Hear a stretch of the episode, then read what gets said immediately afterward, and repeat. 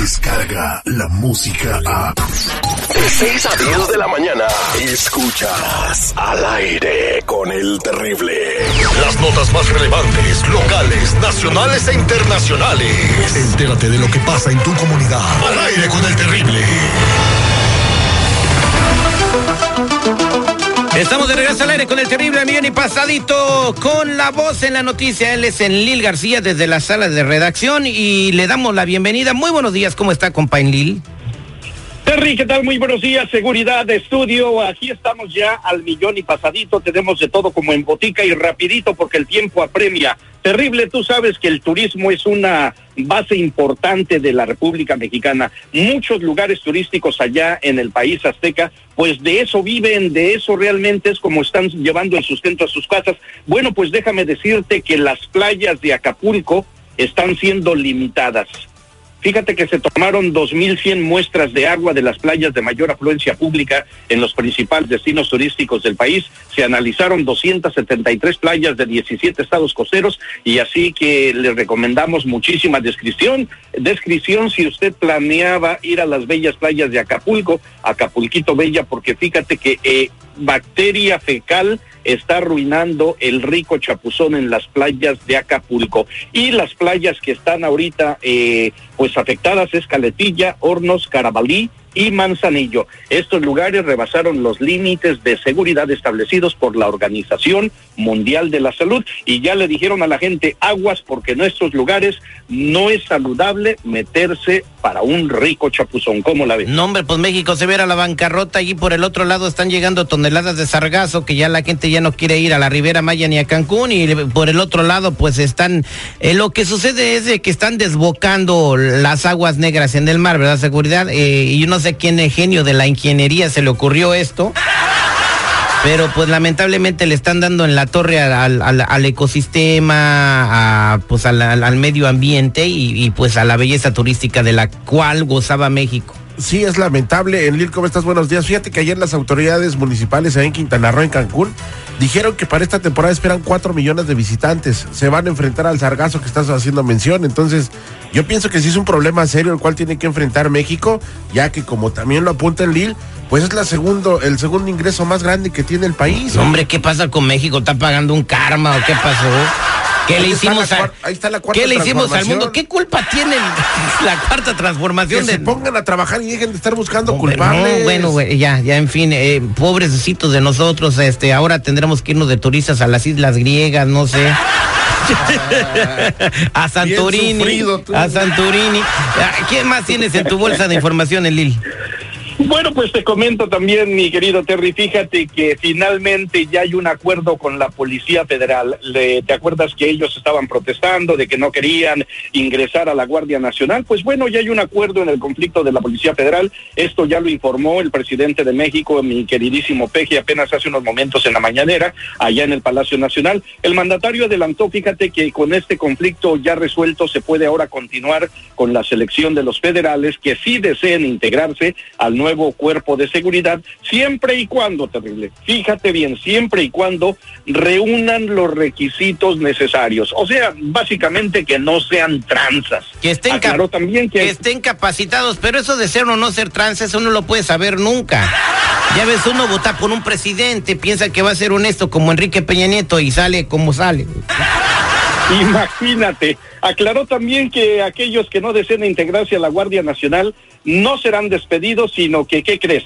Tendrán otras ocupaciones, como por ejemplo la vigilancia de oficinas públicas. Así está la cosa. Oye, terrible, pero también quiero comentarte, fíjate que el presidente Trump siempre sí está imponiendo los impuestos al acero mexicano. Así es que tuvieron las pláticas, el gobierno de México está cumpliendo con las medidas de seguridad en la frontera que pidió el presidente estadounidense Donald Trump y aún así, ¿sabes qué? Les dio dos vueltecitas y cayeron como valerito. Ya están por ingresar los impuestos del acero, mi querido terrible. O sea que ahora lo que también los analistas están diciendo de que México es el muro que estaba buscando Donald Trump porque ya no pueden entrar por, por el país. pues si México, si México quiere seguir siendo muro, a veces quita tus aranceles. Acaba de decir el presidente Andrés Manuel López Obrador que todavía, o sea, él puede decir lo que quiera, pero que todavía, entonces ahorita lo que va a pasar que va a mandar a Ebrado otra vez, ah, quítale los aranceles al acero y pues, Donald Trump va a hacer lo que quiere Marcelo Ebrado, o sea, al final de cuentas es un juego político, ¿no? Mira, este. Hay, que eh, recordar que son cuadernos de doble raya con un partidito de golf. Van a tratar de resolver la situación. Mira, Donald Trump es como Thanos de los Avengers, papá. Él truena los dedos y se hacen las cosas. Así de fácil. Y no me digan que no y quieran ponerle bonito de que Marcelo Ebrard vino e hincó al señor Donald Trump porque no es cierto. Bueno, eh, vamos a ver qué sucede. Eh, estos aranceles todavía no entran en efecto. Cuando entren, entonces vamos a decir que sí se cumplió, pero a lo mejor convencen a Donald Trump de que no se haga. En Lil García, muchas gracias. Vamos a pasar brevemente con una noticia muy importante con Jorge Rivera, experto en emigración allá por el área de Washington, que tiene todos los detalles para que la gente se informe y no se preocupe tanto de lo que está sucediendo con esta medida de que el FBI está usando la base de datos del DMV, bueno, de los lugares donde dan licencias y donde la gente Ah, tiene pues toda su información. Muy buenos días, Jorge. Buenos días, hombre, y esta es una noticia interesantísima porque fíjate que ICE está ocupando la última tecnología de reconocimiento facial para entrar sin autorización a los bancos de datos de los estados que tienen licencia de conducir para los inmigrantes indocumentados, hombre. A ver, ¿y cómo se ocupa el reconocimiento facial, Jorgito? Bueno, cuando tú entras al país, si te agarraron en la frontera, te tomaron foto y huellas. Entonces ya tienen tu foto. O si tú aplicaste por asilo, por ejemplo, y te lo negaron, o tuviste, te tuvieron una redada, lo primero que te toman es la foto y las huellas. O sea, ya tienen tu, tu, tu, foto y lo comparan con todas las fotos de las licencias.